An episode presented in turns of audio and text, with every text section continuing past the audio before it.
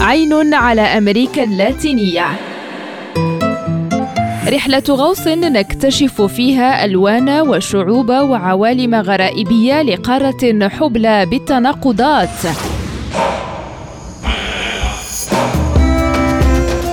عين على أمريكا اللاتينية. برنامج يأتيكم كل يوم على ريم راديو مع هشام الأكحل.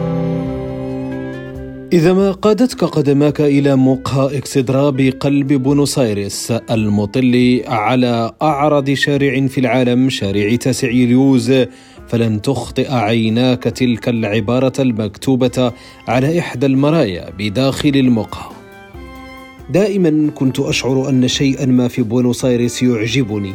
يعجبني كثيرا إلى درجة معها لا يعجبني أن يعجب أشخاصا آخرين. إنه حب غيور. هذه الكلمات هي للأديب الكبير خورخي لويس بورخيس الذي رأى النور في بونوس آيرس سنة 1899 وتوفي في جنيف سنة 1986 كاتب لا يشق له غبار. برع في الرواية كما في الشعر والمقالة. إنه أحد عمالقة الأدب اللاتيني الأمريكي لا يستقيم أي حديث في هذا الشأن دون التوقف عند أعماله التي خلدها للراكعين في معبد الحرف. وليس مقهى إكسدرا الذي يحتفي لوحده ببورخيس فهناك العديد من المقاهي الأدبية من قبيل لا تورتوني ولا بييلا يحتفلان به بطريقتهما الخاصة. حيث جعل له تمثالا جالسا إلى طاولة في مدخل المقهى. يحرص النادر على أن يضع كل صباح أمامه فنجان قهوة كما كان يشتهي بورخيس. عندما زار بورخيس المغرب رفقة زوجته ماريا كوداما في ثمانينات القرن الماضي كان يستهويه الجلوس إلى إحدى المقاهي التي لا تبعد عن ساحة جمع لفن الشهيرة. ليرهف السمع لصوت المؤذن وللأصوات الطالعة من هنا وهناك والتي يختلط فيها كل شيء لتذهب بخياله إلى أبعد الحدود وهو المتيم بالخيال. بورخيس كان كثير الإعجاب بحضاره وثقافة البلدان العربية ومن بينها المغرب وكثيرا ما كان يحتفي بهذه الثقافة في كتاباته خاصة في قصة لوس دوس ريس y los dos laberintos.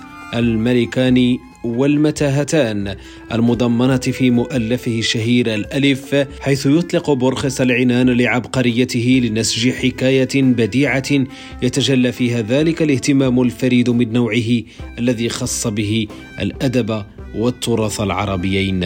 الكثيرون يعتبرون أن بورخس تم حرمانه من التتويج بجائزة نوبل لمواقفه المناوئة. التي لم تكن تروق البعض خاصة وأنه لم يكن يقبل الجدل بشأنها ولا يتنازل عنها.